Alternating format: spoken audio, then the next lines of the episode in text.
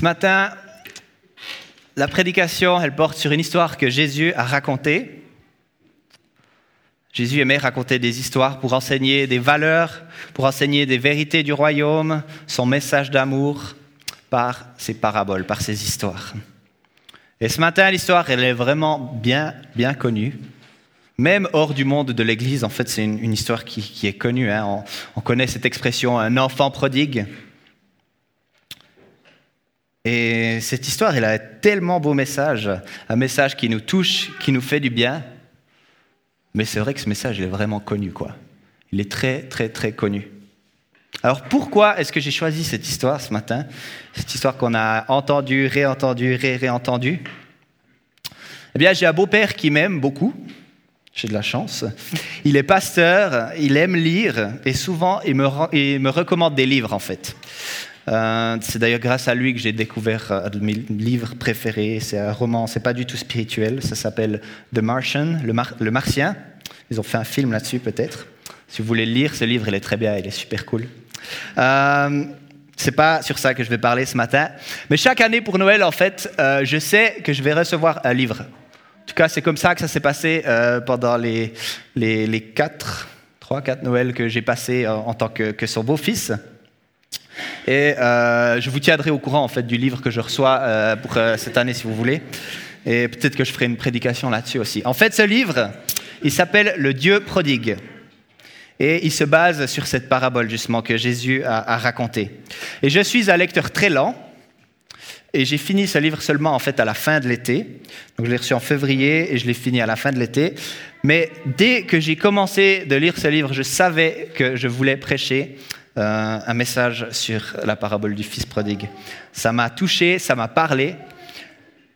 Et puis, euh, je savais que j'allais prêcher sur, sur ce thème, en fait. Donc oui, c'est une histoire bien connue. Peut-être prends un petit peu du temps pour te rappeler euh, qu'est-ce qui se passe dans cette histoire? Qui sont les personnages? Qu'est-ce qu'ils font?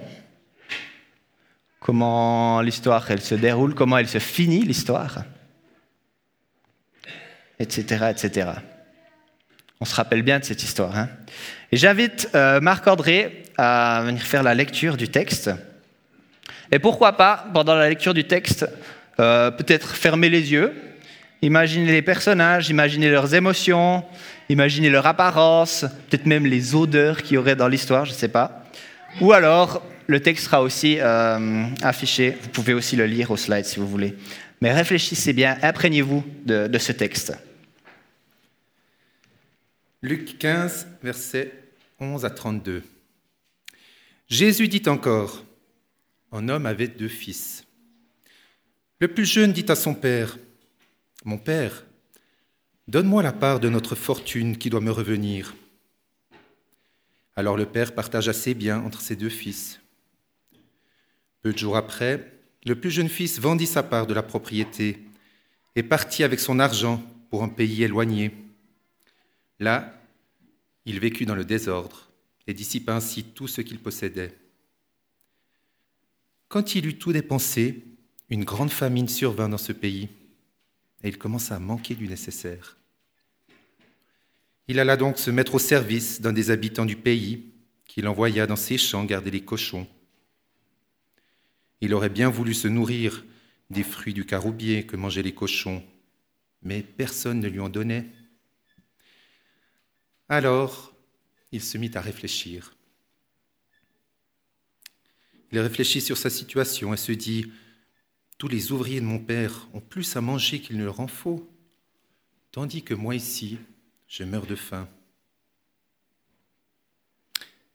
Je veux repartir chez mon père, et je lui dirai, Mon père, j'ai péché contre Dieu et contre toi. Je ne suis plus digne que tu me regardes comme ton fils. Traite-moi donc comme l'un de tes ouvriers. Et il repartit chez son père. Tandis qu'il était encore assez loin de la maison, son père le vit et en eut profondément pitié. Il courut à sa rencontre, le serra contre lui et l'embrassa. Le fils lui dit alors, Mon père, j'ai péché contre Dieu et contre toi. Je ne suis plus digne que tu me regardes comme ton fils. Mais le père dit à ses serviteurs, Dépêchez-vous d'apporter la plus belle robe et mettez-la lui Passez-lui une bague au doigt et des chaussures aux pieds. Amenez le veau que nous avons graissé, tuez-le. Allons, nous allons faire un festin, nous réjouir, car mon fils, que voici, il était mort, et maintenant il est revenu à la vie. Il était perdu et je l'ai retrouvé. Et ils commencèrent la fête. Pendant ce temps, le fils aîné de cet homme était au champ. À son retour, quand il approcha de la maison, il entendit un bruit de musique et de danse. Il appela un des serviteurs et lui demanda ce qui se passait. Le serviteur lui répondit, ton frère, est, revenu, et ton père a fait tuer le veau que nous avons graissé, parce qu'il a retrouvé son fils en bonne santé. Le fils aîné se mit alors en colère et refusa d'entrer dans la maison. Son père sortit pour le prier d'entrer, mais le fils répondit à son père, Écoute, il y a tant d'années que je te sers sans avoir jamais désobéi à l'un de tes ordres. Pourtant, tu ne m'as jamais donné un chevreau pour que je fasse la fête avec mes amis. Mais quand ton fils que voilà revient, lui qui a dépensé entièrement ta fortune avec des prostituées, pour lui tu fais tuer le veau que nous avons graissé. Le père lui dit, Mon enfant, tu es toujours avec moi, et tout ce que je possède est aussi à toi. Mais nous devions faire la fête et nous réjouir, car ton frère que voici était mort, et il est revenu à la vie, il était perdu, et le voilà retrouvé.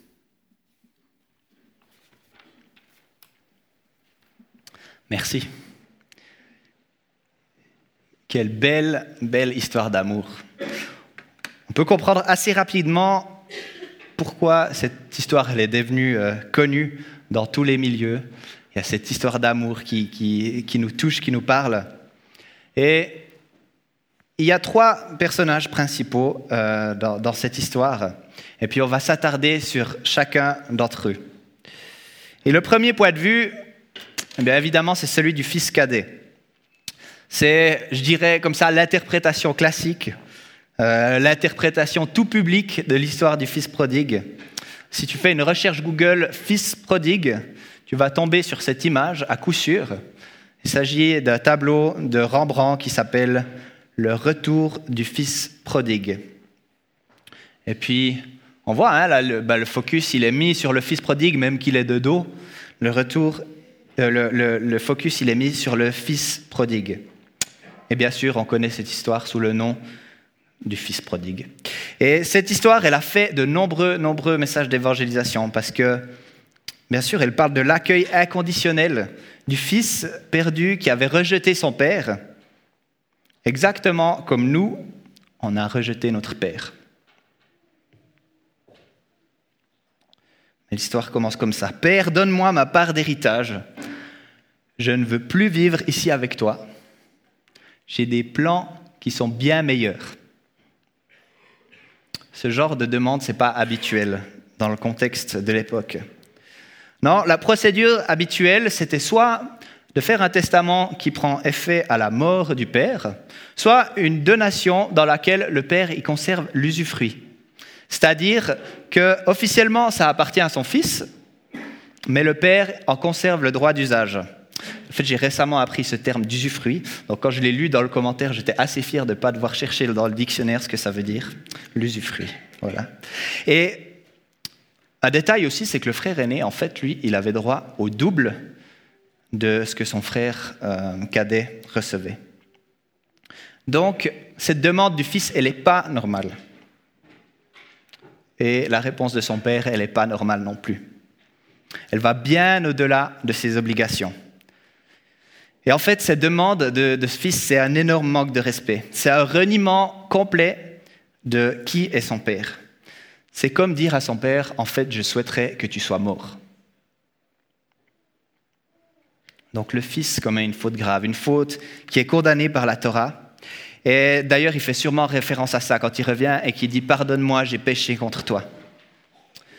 Donne-moi ma part, je n'ai plus besoin de toi, je m'en sortirai tout seul.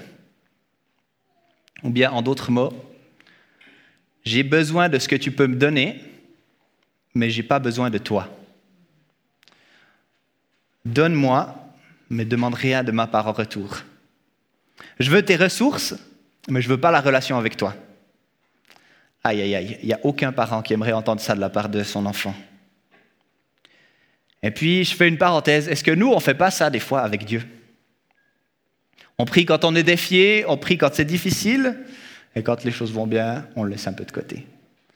Ou alors, quand notre vie de prière ressemble plus à une liste de commissions, Seigneur, fais ci, donne-moi ça, Seigneur, permets ça, permets ça. Et elle ressemble plus à une liste de commissions qu'un moment d'intimité avec le Père. Tu as parlé de ce moment d'intimité dans la prière. Est-ce qu'on vit ça dans la prière ou est-ce qu'on est dans le donne-moi, donne-moi, donne-moi, Seigneur? Eh bien, dans ce cas-là, le fils, il fait un déni total de son père. Et puis, il va, il mène la grande vie, c'est la débauche. On peut bien imaginer un petit peu la vie de, de star comme dans les films où il y a les gros cocktails, les grosses voitures, il est entouré de personnes populaires, il fait la fête, il fait ce qui lui plaît. Et souvent dans les films, quand ça se passe comme ça, après il y a un crash comme ça. Et ce crash, il se passe. Plus d'argent, plus rien, plus de ressources. Il est tellement pris dans son monde, dans cet engrenage, qu'il va sombrer vraiment très, très, très profond. Pour vivre, il va devoir s'humilier, il sera tellement dans la misère et dans la faim qu'il va vouloir manger les caroubes qu'on donne au porc. Est-ce que vous savez ce que c'est les caroubes? Je ne savais pas ce que c'était, mais honnêtement, ça fait pas trop envie. Ça a l'air sec comme ça. D'ailleurs, ça ne se, mange pas, euh, ça se mange pas comme ça, comme un fruit euh, qu'on mangerait comme une pomme ou quoi que ce soit. Ça doit être mis en poudre, euh, c'est transformé pour que ça soit bon à la consommation en fait. Et lui, il espère pouvoir manger ces caroubes qu'on donne au porc, tellement qu'il a faim. Il est tombé si bas que c'est même pas sa responsabilité à lui de nourrir les porcs. C'est la responsabilité de quelqu'un d'autre. Et cette personne, elle lui en donne pas. Il espère pouvoir manger les caroubes. Et puis, un des, euh, commentaires, que j'ai lus, euh, le, commentateur disait, en fait, j'ai compris ce détail euh, pendant la Deuxième Guerre mondiale.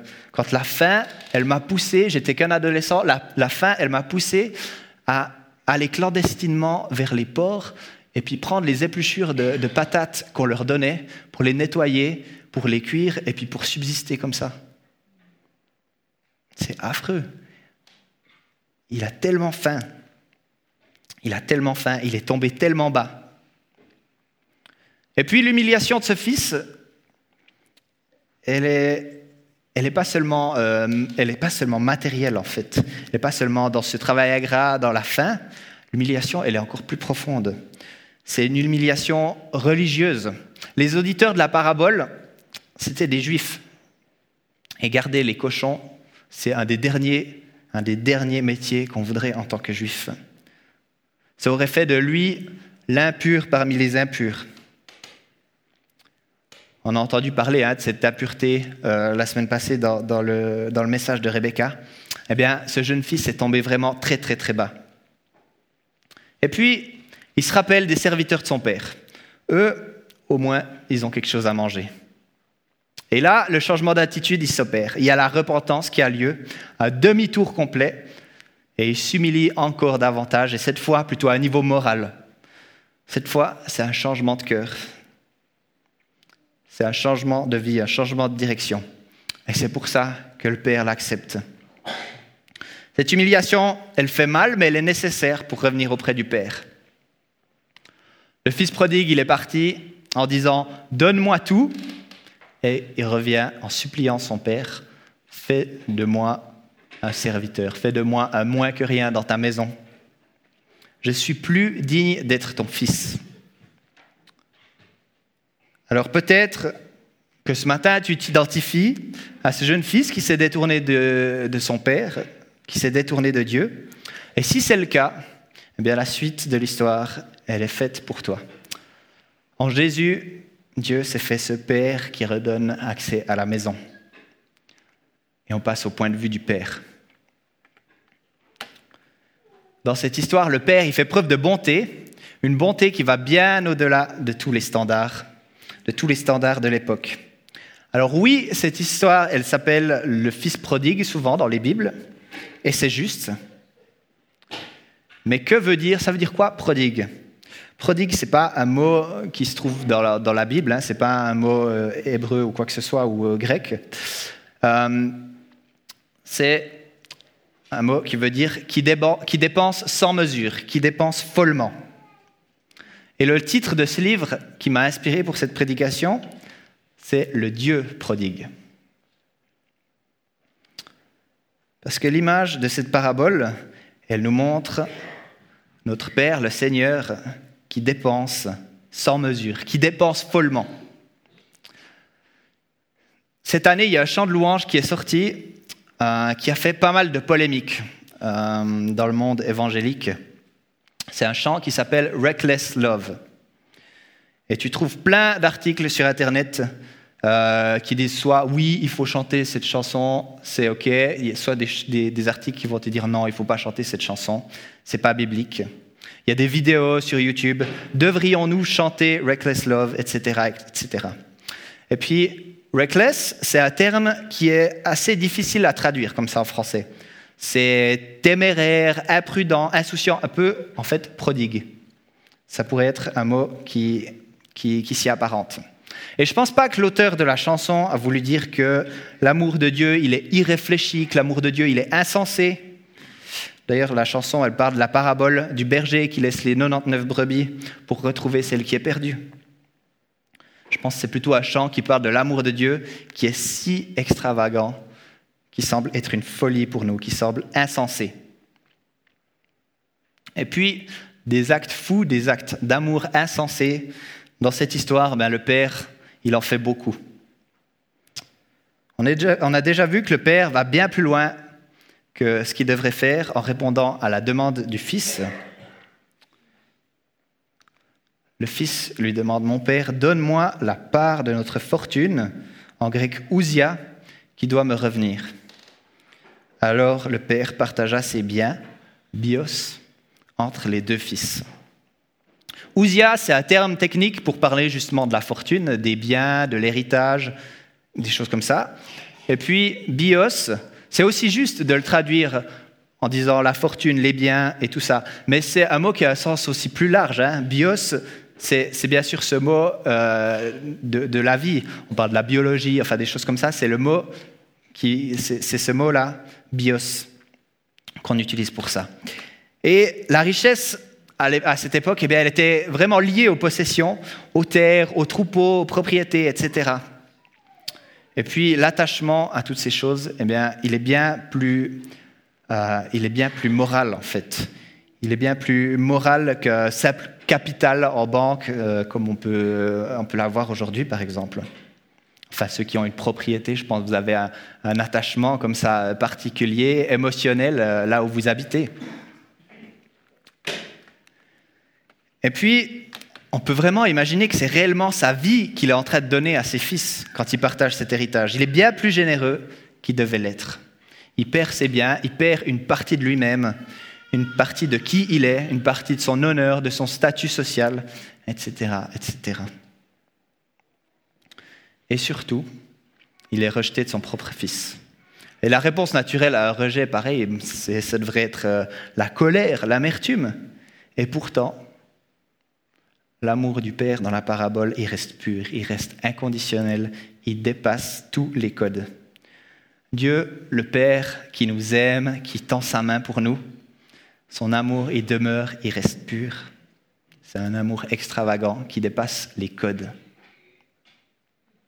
Et plus tard, on voit que le Père regarde au loin en attendant son Fils. C'est une magnifique image de Dieu qui attend le retour de ceux qui se sont éloignés de lui. Quelle grâce. Quand je suis loin de Dieu, quand je m'éloigne de lui, lui regarde dans ma direction. Lui, il est prêt pour le retour, il est prêt à m'accueillir. C'est tellement beau. Et là, le Père court jusqu'à son Fils. Ça ne nous choque pas. Hein. On peut imaginer là de nouveau un peu une scène de film. Euh, tu peux l'imaginer, le ralenti, il court vers son fils, la musique émotionnelle et tout ça. Et on trouve ça, ah ouais, c'est sympa, c'est vraiment beau, ça nous parle. Mais là encore, c'est quelque chose qui brise les codes, c'est quelque chose de radical.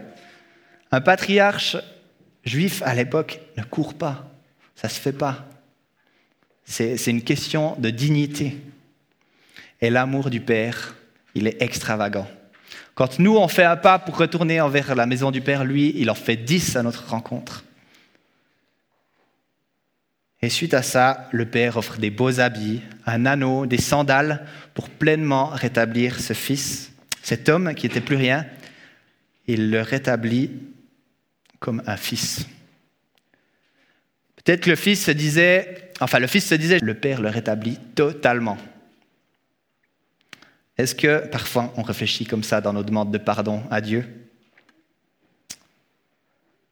Ou bien dans nos demandes de pardon à un niveau humain? On demande pardon, on se pardonne, mais au fond, les choses sont plus pareilles. Au fond, les choses sont quand même brisées. Et du coup, on prend ça aussi dans notre vie de prière, dans notre relation à Dieu.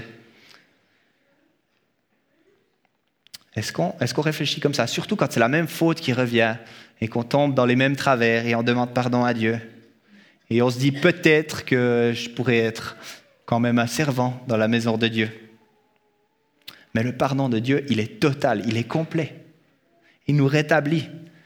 Là, le Père, dans l'histoire, il n'est pas en train de dire, au travail, jeune homme, on va voir euh, de quoi tu es capable. Peut-être que si tu travailles aussi bien que mes autres ouvriers, je vais t'accepter. Non, non, non.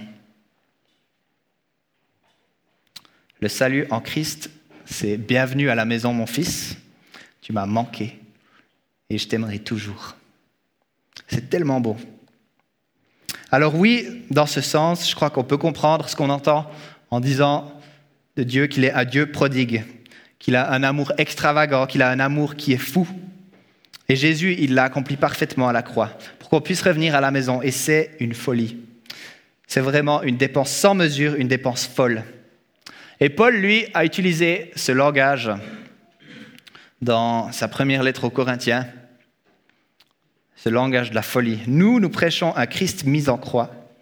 Les Juifs crient au scandale, les Grecs à l'absurdité, mais pour tous ceux que Dieu a appelés, qu'ils soient juifs ou grecs, ce Christ que nous prêchons manifeste la puissance et la sagesse de Dieu.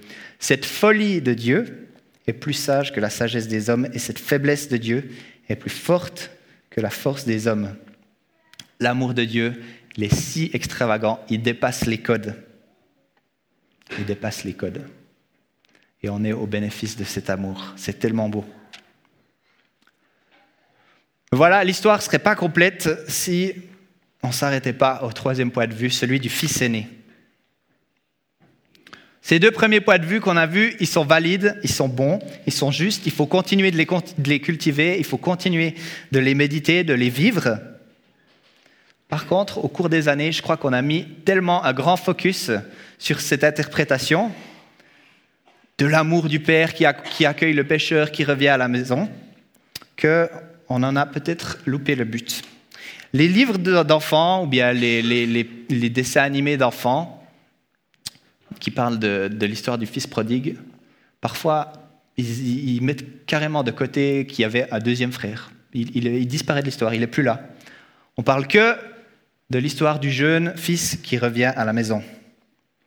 Mais le sens que Jésus donne à cette histoire, il va beaucoup plus loin, et peut-être qu'il nous parlera encore plus à nous. Premièrement, il faut qu'on s'intéresse au contexte dans lequel Jésus raconte cette parabole en particulier ses auditeurs, à qui il s'adresse. Et si on fait un petit retour en arrière dans Luc 15, euh, au début du chapitre, tous les collecteurs d'impôts et les pêcheurs s'approchaient de Jésus pour l'écouter. Mais les pharisiens et les spécialistes de la loi murmuraient en disant, Cet homme accueille des pêcheurs et mange avec eux. Alors il leur dit cette parabole.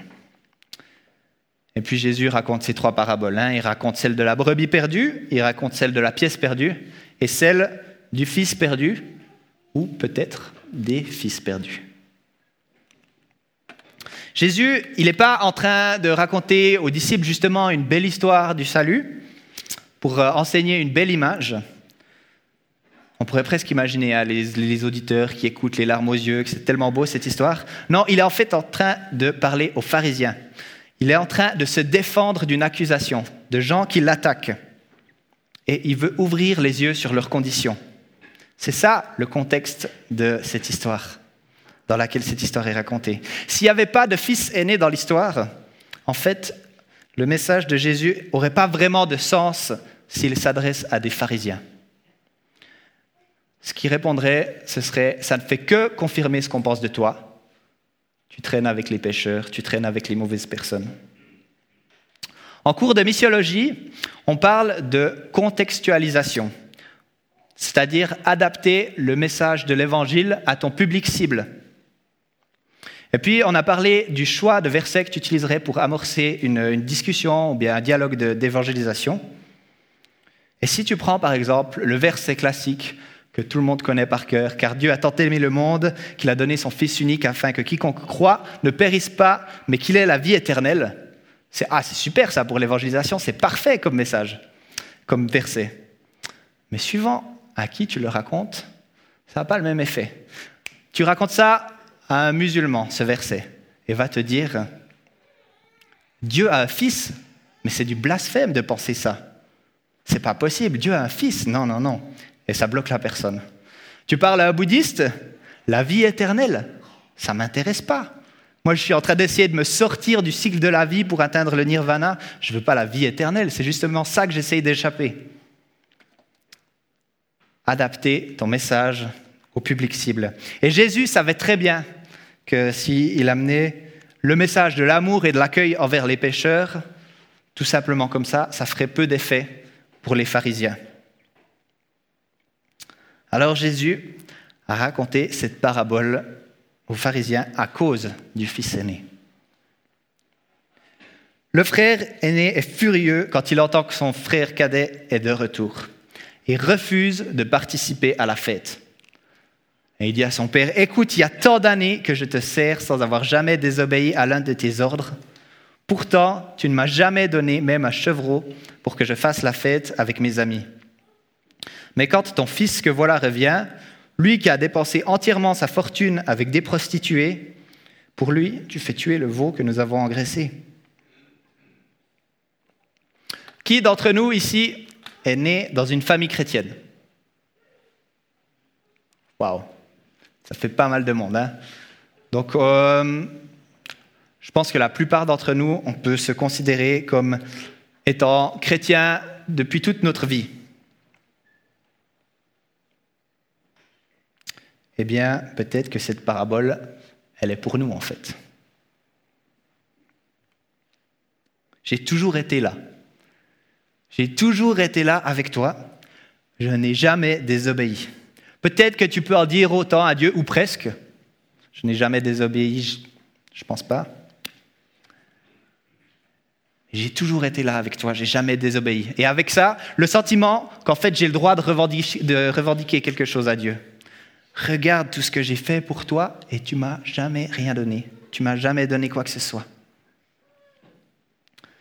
Jésus veut montrer aux pharisiens tout ce qu'il manque. Euh, il veut montrer aux pharisiens tout ce qu'il manque en se fixant seulement sur l'obéissance stricte de la loi. il les compare aux fils aînés comme ça. Ils pensent qu'ils sont bien meilleurs que les pécheurs que Jésus rencontre. Ils pensent qu'ils ont plus de mérite, qu'ils ont plus de droits, qu'ils ont une meilleure place auprès de Dieu, qu'on ne peut pas accueillir les pécheurs. Ça me fait penser justement à ce message qu'on a entendu la semaine passée de Rebecca. Quelles sont les limites, les barrières humaines qu'on a mis, qu'on ne veut pas dépasser, qu'on ne veut pas laisser Dieu dépasser? Pourtant, pourtant, le fils aîné dans cette histoire, il est tout autant perdu que le fils cadet. Et d'ailleurs, l'histoire, elle s'arrête brusquement. À la fin, le jeune fils, le pécheur, est retrouvé. Et le fils aîné, celui qui est soi-disant juste, il est toujours perdu. Le père lui dit, Mon enfant, tu es toujours avec moi et tout ce que je possède est aussi à toi. Mais nous devions faire une fête et nous réjouir car ton frère que voici était mort et il est revenu à la vie. Il était perdu et le voilà retrouvé. Et quelle est la réponse du fils aîné? On ne sait pas. On ne sait pas.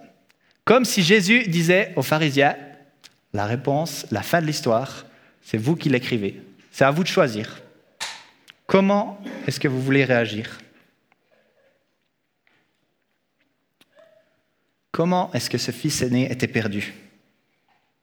Il a pourtant obéi à son père. Il a pourtant été fidèle. Eh bien, son problème, c'est la relation avec le Père. Son problème, c'est la négation de la grâce. Le problème dans l'esprit pharisien, c'est la satisfaction de soi-même. Une satisfaction de soi-même qui est naïve, qui est aveugle. Je ne t'ai jamais désobéi. Je suis fidèle. Croire qu'on peut atteindre la justice par nos bonnes œuvres, ça n'a jamais conduit quelque part de bon, on le sait. Et la grâce, c'est le Père qui la dispense. C'est lui le seul qui peut la dispenser. Il y a tant d'années que je te sers. Pour un homme qui est sous la loi, c'est un travail qui mérite un salaire. C'est un travail qui mérite un salaire. Son père, avant d'être un père, c'est un maître. La relation qu'il a avec son père, c'est celle d'un employé avec son maître. Il a travaillé péniblement toute sa vie. Travail, travail, obéissance, obéissance, discipline. Il faut que ça paye. Il faut que ça paye. Mais si tu vois la vie avec Dieu de cette façon, l'équation, elle est fausse. La façon de voir les choses des pharisiens, leur équation, elle est fausse. C'est comme s'ils disaient, faire le bien, c'est égal à une corvée c'est une peine, c'est difficile. Et puis le péché, c'est la belle vie, c'est la jouissance, mais il ne faut pas le faire. Et c'est pour ça qu'à ses yeux, il devrait y avoir une récompense pour lui et un châtiment pour son frère. Mais Dieu, il ne veut pas d'une obéissance robotique, hein, on le sait, Dieu regarde au cœur. Dans le psaume 51, non, tu ne veux pas de sacrifice, même si je t'offre un animal entier, il ne te fera pas plaisir. Mon sacrifice, ô Dieu, c'est moi-même avec mon orgueil brisé. Ô Dieu, tu ne refuses pas de regarder un cœur complètement brisé. Voilà ce qui fait plaisir à Dieu. C'est avant tout que notre cœur soit touché. Il veut qu'on l'aime et pas qu'on le voit comme un maître tyrannique. Et si c'est avec ce regard-là que je vois Dieu mon Père, eh bien, il veut me montrer autre chose. Mon enfant, tu es toujours avec moi. Mon enfant, tu es toujours avec moi. Si ça, c'est un privilège qui est devenu normal, ça m'ouvre la porte à une vision tronquée du Père, à une vision fausse du Père. Si ce privilège-là, il est devenu normal, ça ouvre la porte du légalisme. Le légalisme qui entraîne le jugement, qui entraîne la honte d'avoir commis le péché, et la honte qui nous met dans le secret. Parce que oui, peut-être un tout petit pourcentage des gens légalistes arrivent à vivre comme les pharisiens en obéissant strictement à la loi. Mais en réalité, ce n'est pas possible de vivre comme ça. Et on le sait, la réalité, c'est que bien souvent, ce sont des apparences, comme pour les pharisiens. Et honnêtement, je pense qu'il y a tellement de chrétiens qui sont comme le grand frère, qui sont distants de Dieu, qui veulent sauver les apparences en montrant une belle image d'eux-mêmes, ah, il ne faut pas qu'on sache que je juge. Il ne faut pas qu'on sache que je n'aime pas tel et tel. Il ne faut pas qu'on sache que je suis colérique. Il ne faut pas qu'on sache que ma consommation d'alcool, elle est difficile à contrôler. Il ne faut pas qu'on sache que mon mariage est au bord du gouffre, au bord du gouffre, etc., etc. Et on s'enferme, on ne recherche pas d'aide. Et Dieu, lui, il nous appelle à marcher dans la lumière. Il nous appelle à marcher dans la liberté. Il est tellement bon. Il veut qu'on soit dans une relation d'un père avec un fils. Si on revient à cette équation hein, du frère aîné, le, faire le bien, c'est une peine, c'est difficile, c'est une corvée. Et faire le péché, c'est plutôt une jouissance, c'est la belle vie. Si suivre Dieu, c'est devenu une corvée, c'est que notre relation avec le Père, elle est faussée. C'est que notre relation avec le Père, elle a été malmenée, elle a été tordue. Il faut aussi qu'on revienne de l'exil.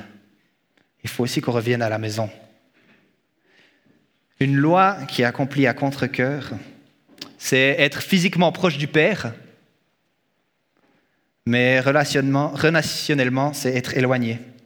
C'est aussi une manière d'être perdu. Le péché, ce n'est pas une jouissance.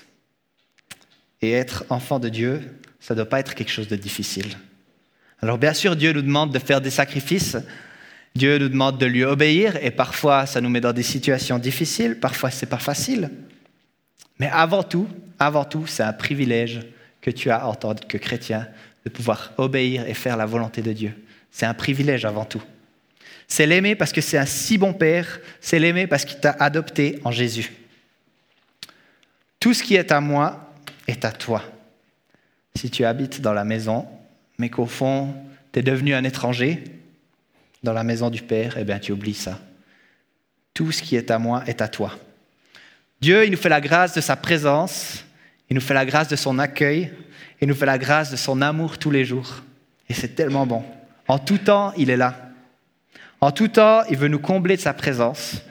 En tout temps, il veut parler à nos cœurs. Alors ne soyons pas endurcis, ne devenons pas comme des frères aînés, ne soyons pas des fils et des filles perdus dans la maison du Père. Sa présence et puis sa grâce, ça doit être tout ce qui fait le sujet de notre amour pour lui. Dieu nous libère de la prison de la comparaison, de la jalousie, et nous permet de nous réjouir pour ce petit frère qui ne reçoit pas ce qu'il mérite. Parce que nous, au fond, on était tout autant perdus que lui, peut-être d'une manière différente. Dieu, il fait grâce, et c'est la meilleure nouvelle qu'on puisse entendre. Et puis cette histoire, elle se finit par une fête. La fin de l'histoire, c'est un banquet, c'est un repas de fête auquel les deux fils sont invités. C'est la grande joie, c'est les musiques, c'est les danses, c'est la bonne nourriture, le bon vin, le bon vin en abondance. C'est un grand moment, c'est la fête, la fiesta. Et Jésus, par sa mort à la croix, par sa résurrection, il nous permet de participer à cette grande fête la grande fête, la fête ultime. Et à cette fête, il y a de la joie, il y a des petits frères que Dieu a touchés, qu'il a ramenés à la maison, il y a des grands frères que Dieu a touchés, qu'il a ramenés à la maison aussi. Et ils font la fête ensemble. Nous faisons la fête ensemble avec notre Père. Cette fête, elle a déjà commencé maintenant par le salut. Elle sera pleinement accomplie quand Jésus reviendra. Alors peut-être que tu te sens comme le jeune frère, eh bien sache que Dieu t'accueille et te restaure. Tu étais éloigné, mais tu peux revenir à la maison. Peut-être que tu te sens comme le grand frère. Tu as peut-être toujours été là, mais au fond, ta vision du Père, elle était fausse, elle était tronquée. Dieu, il t'accueille, il te restaure. Et il te dit, viens à la fête. Ne refusons pas l'invitation de Dieu à participer à la fête. Seigneur, merci. Merci pour ton amour. Merci parce que tu nous accueilles. Pécheurs que nous sommes, Seigneur. Tu sais de quelle manière on s'est éloigné de toi. Seigneur, peut-être qu'on est parti au loin d'une grande manière, peut-être qu'on était là, mais au final, on était loin de toi. Et au final, Seigneur, toi, tu nous accueilles, toi, tu nous pardonnes. Parce que ce qui t'intéresse, c'est que notre cœur se tourne vers toi, que nous ayons une relation d'enfant avec son Père, Seigneur. Et quelle grâce que tu nous as adoptés, quelle grâce que tu as fait de nous des fils et des filles de lumière, des fils et des filles libérés, des fils et des filles qui peuvent connaître le Père, qui peuvent connaître son amour. Seigneur, merci parce que tu nous rejoins, tu nous parles, tu nous touches. Et Seigneur, on peut être dans ta maison, jouir de toutes ces bonnes choses que tu nous donnes, Seigneur. Ne permets pas qu'on s'endurcisse, ne permets pas qu'on croit que c'est normal, ne permets pas qu'on s'éloigne de toi, de ton cœur, Seigneur. On veut dépendre de toi, de qui tu es, Seigneur. Tu es si bon, tu es si puissant, tu es si grand. Merci pour ton accueil inconditionnel, Seigneur. Amen.